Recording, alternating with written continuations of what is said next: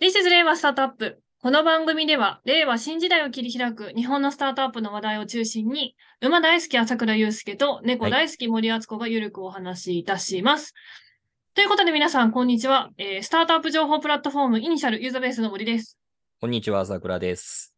すごいね、なんかスタートアップ情報プラットフォームってちゃんとタグラインをはい述べるようになってるんですね。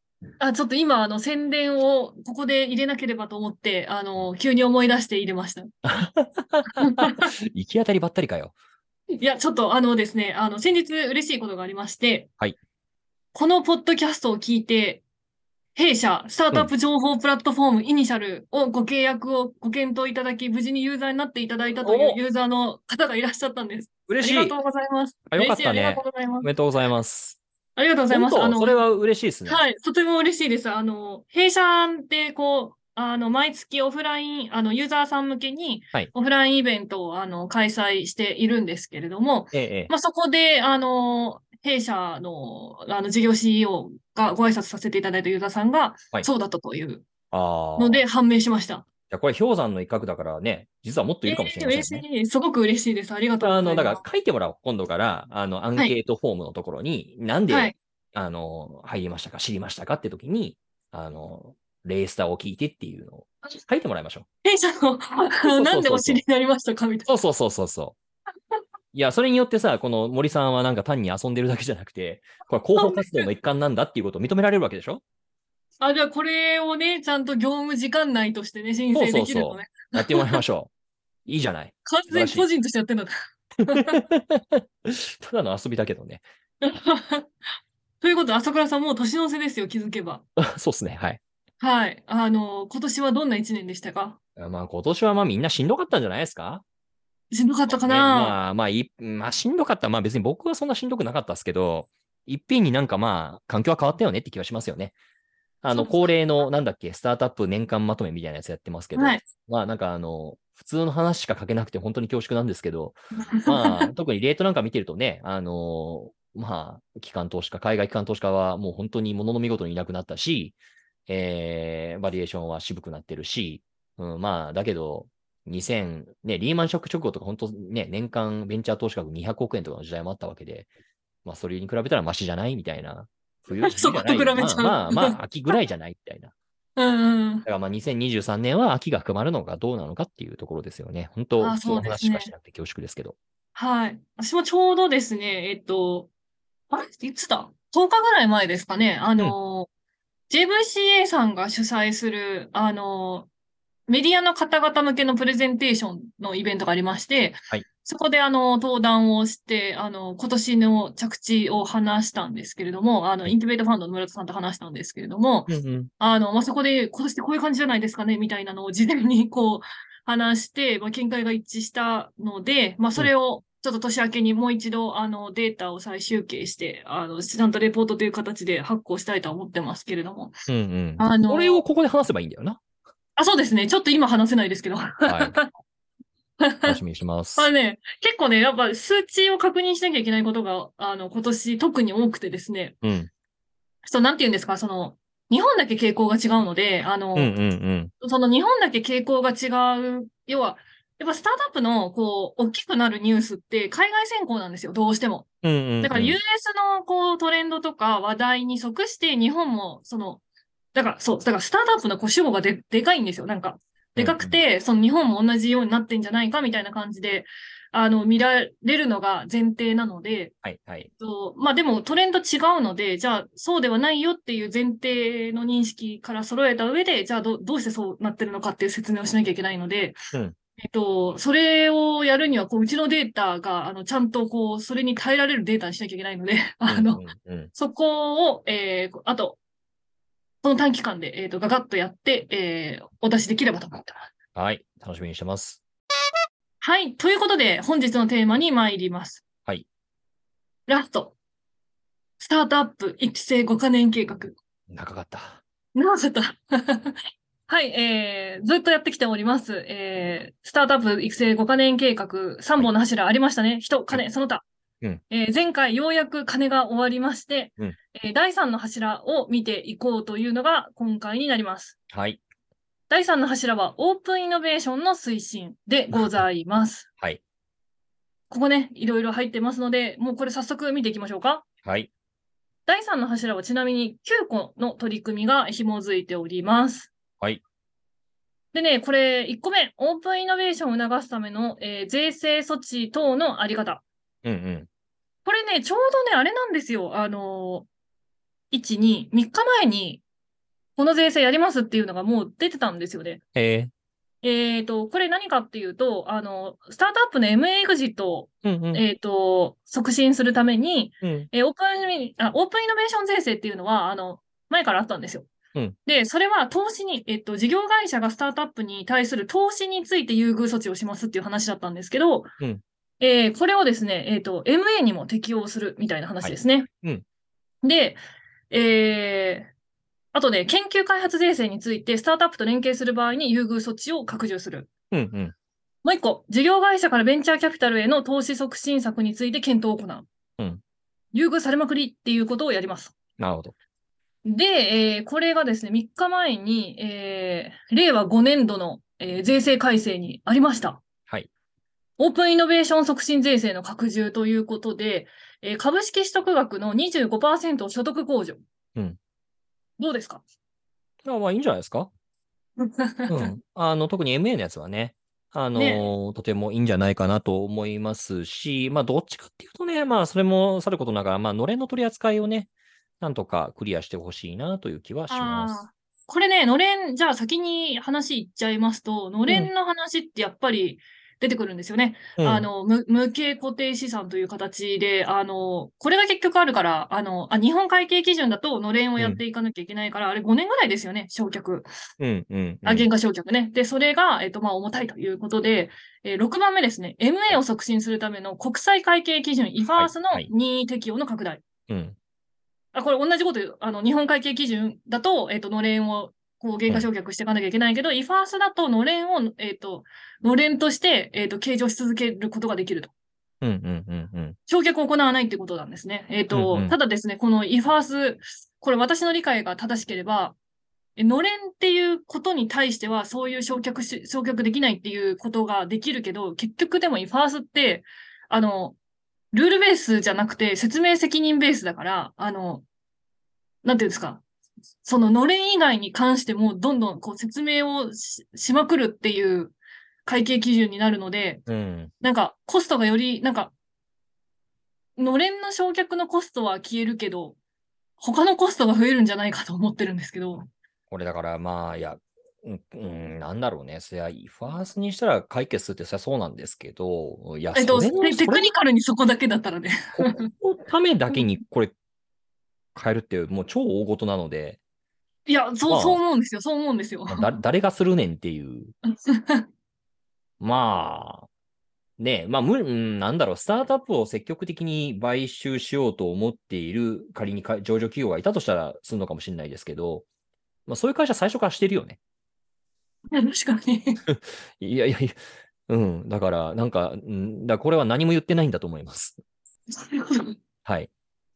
なんとで、いうことで、えっ、と、は1と合わせて6を見ました。はい。以上です。では、2。はい。公募増資ルールの見直し。はい。えーこれね、少ないんですけど、えーうん現在公募増資を行う場合、日本証券協会の自主規制において、資金充当期限が原則1年以内等うとん定められていることが、えー大企業によるスタートアップ MA の妨げとなっている。うんうんこれを今後、一律の資金の充当期限を撤廃するなど、自主規制を改正して2023年度中に施行する。うんうんうんこれど、なんだろお金、お金を、えっ、と、だから公募増資を行う場合に、え1年以内にこう実現しなきゃいけないってことですよね。う。うーん、あー呼びかけてからか。ちょっとここ僕よく分かってないですね。私もちょっとよくわかってないけど、文字面から読むとそんな感じ。うん、そっか。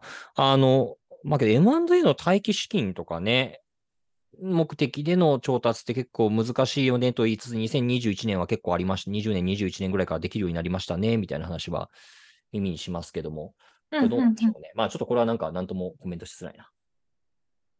OK です。はい。まあでも MA を促進するためにこういう、えーこういう対策を講じますということですね、ポイントは。うん。まあ、MA の待機資金ってけど、なかなか難しいんだよね。上場企業が増資するときって。そうなんです。うん。まあ、いつ本当になんかオポチュニスティックなものじゃないですか。いつでもでき確るか。に、あの、決まるとは限らないですしね、最後の最後まで。そうそうそね、なんか最後の最後でね、やっぱ、ムカつくからやめるとか、普通にね、あの、なんていうんですか、人人間同士の交渉になるんで、やっぱありますよね、そういうの。はい。ということで、3番目、えー事業再構築のための私的整理法制の、えー整備。はい。えーコロナ禍で日本企業の債務残高は増加したままであり、債務が、えー事業再構成、再構築の足かせになっていると考える企業は3割を超えている。そうなんですね。う。うん。で、欧州各国においては、すべての貸し手の同意を必要とせず、裁判所の認可の下で多数決により権利変更を行い、事業再構築を行う法制度が存在するが、日本には存在しない。えーこのため、えー日本企業が、えー事業再構築を容易に行うため、債権者の全員の同意を求めず、債権者の多数決決議と裁判所の認可により私的整理、ができるよう事業再構築のために指摘整理円滑化法案を国会に提出する。うわ、これ、これさ、スタートアップ関係ないですよね。書けないですよね。 関係ないですね。はい。これだからその他でなんかちょっと、なんか他のアジェンダが乗ってきたのかなというふうに見て取りました。あの、間違ってたらごめんなさい。これでも債権者は結構困る話ですよね。うん、まあ、そういうね、債務の整理をしやすくしましょうっていう話ですよね。まあ、だけどこれスタートアップの話とあんま俺関係ないと思うから、なんかあんま り突然。、あの、論論じて突然も入仕ってきた方ないかなと思います。はい。4、スタートアップへの円滑な労働移動。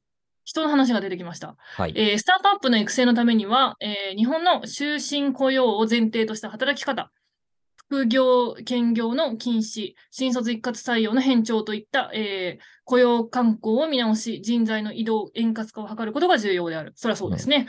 でディープテック等においては、えー博士人材の、えー確保は特に重要であり、新卒一括用一括採用変調からの変革が求められる。これちょっとあの人の話のとこにあありましたね、こう博士人材の話。そうだよね。でだからこれさ、はいなんか、第一の柱に言えるか、第三の柱に言えるかみたいな話ってきっとあったんだろうね。あったんでしょうね。で、多うん分第一の柱は、えっ、と、その人材の KPI がそのまんまなんていうんですか、KPI になってるというか、うん。感じですよね。なんか、こう、何人みたいなうん感じです。と。うん。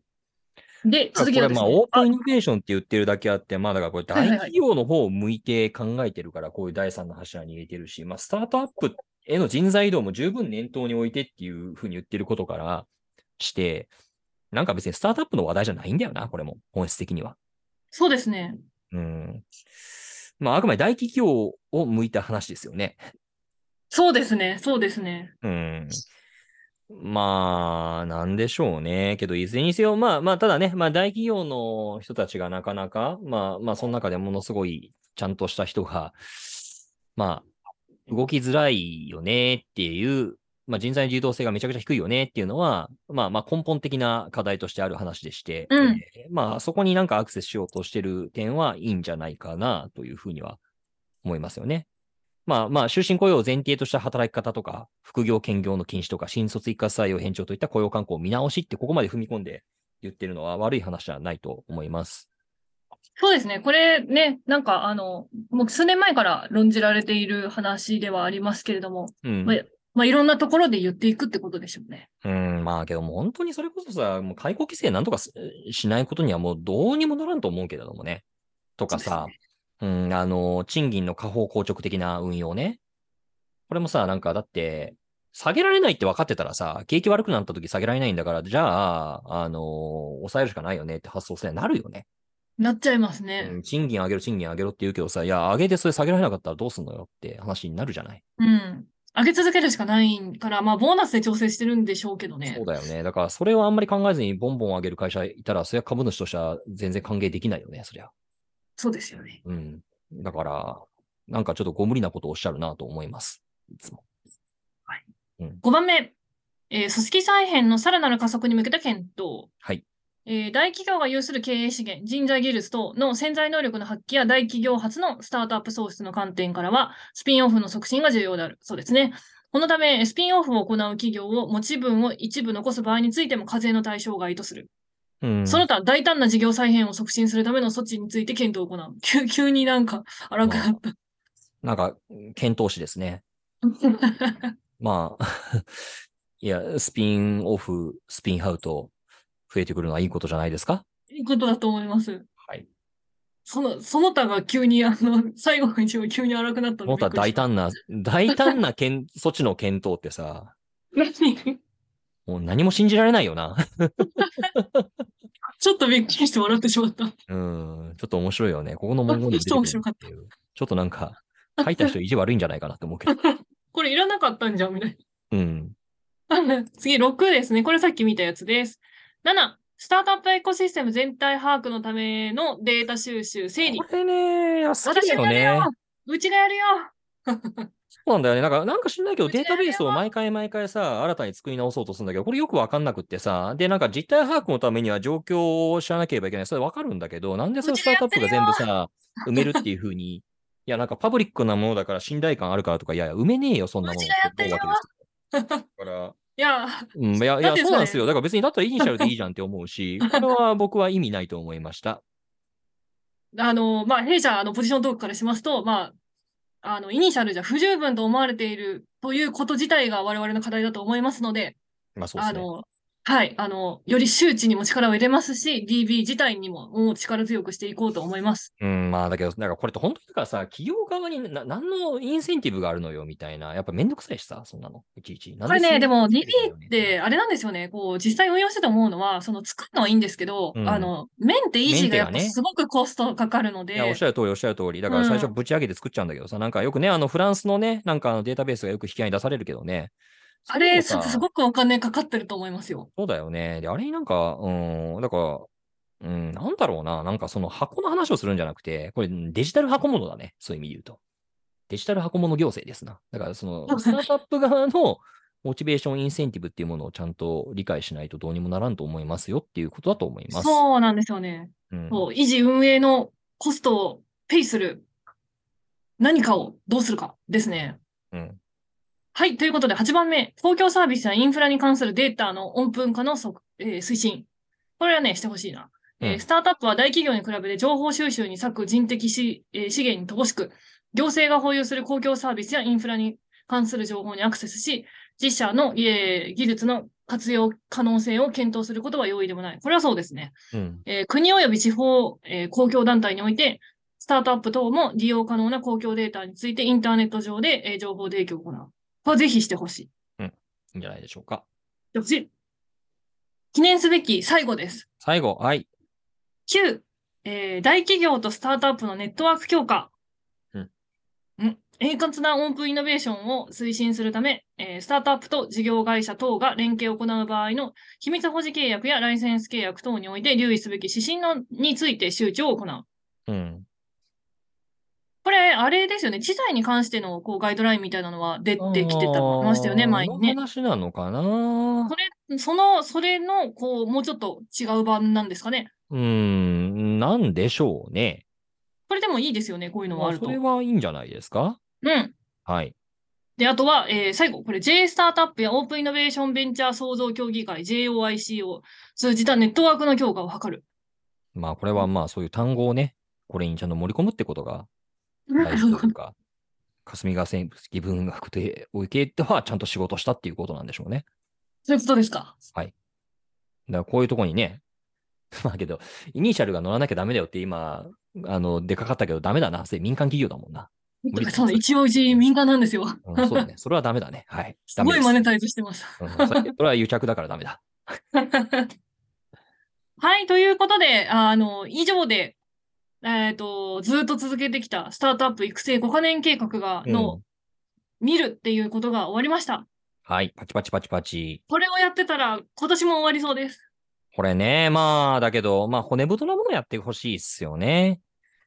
うん、あと、まあ、これわかんないです。他の人どういうのか知らないですけど、別に、スタートアップの人たちになんか利益誘導してくれって話ではなくって、なんか本当ね、ちゃんとフェアになんか挑戦できる場を作ってほしいという。だからまあ、本当何度も繰り返しになるんですけど、別に、ね、うん、パブリックセクターが、なんかそのプレイヤーをやるっていうのはものすごくおこがましい話ですから、まあ、そうじゃなくて、環境整備してくださいよっていうのは思うことでしょうか。ルールメイキング、環境整備ですね。で、そこでなんかあんまりなんかプレイヤーとして立ち居振る舞うっていうのは、あの、本当に、あの、かえって僕は悪影響だと思うので、やめてもらった方がいいと思いますという、まあ、まあ難しいよね。難しいバランス感の中で何をやっていくかっていう話なんだろうなと思います。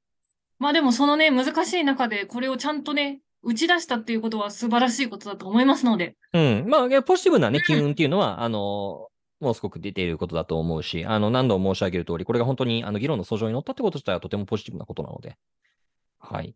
そのモメンタムを持続しながら、で、僕としてはやっぱりそれがね、なんていうのかな、あの、こんだけ旗振ったけど何も起こんなかったじゃないかっていうことにならないように、うん、まあ、現場にいるプレイヤーとしてはそれは頑張らね、頑張んなきゃいけないよね、というふうには思います。 みんなでぶち上げていきましょぶち上げる。う。ぶち上げるぞ。2000、はいえっと、2023年スタートアップぶち上げるぞ。はい。 はい。テンション低く。そんなことない、そんなことない。はい。ということで、えっと、皆さん、今年もレースターをお聞きいただきまして、ありがとうございました。ありがとうございました。来年も、え今ぶち上げるぞって言ったので、レースターもぶち上げていきます。よろしくお願いします。はい。ということで、良いお年を。良いお年を。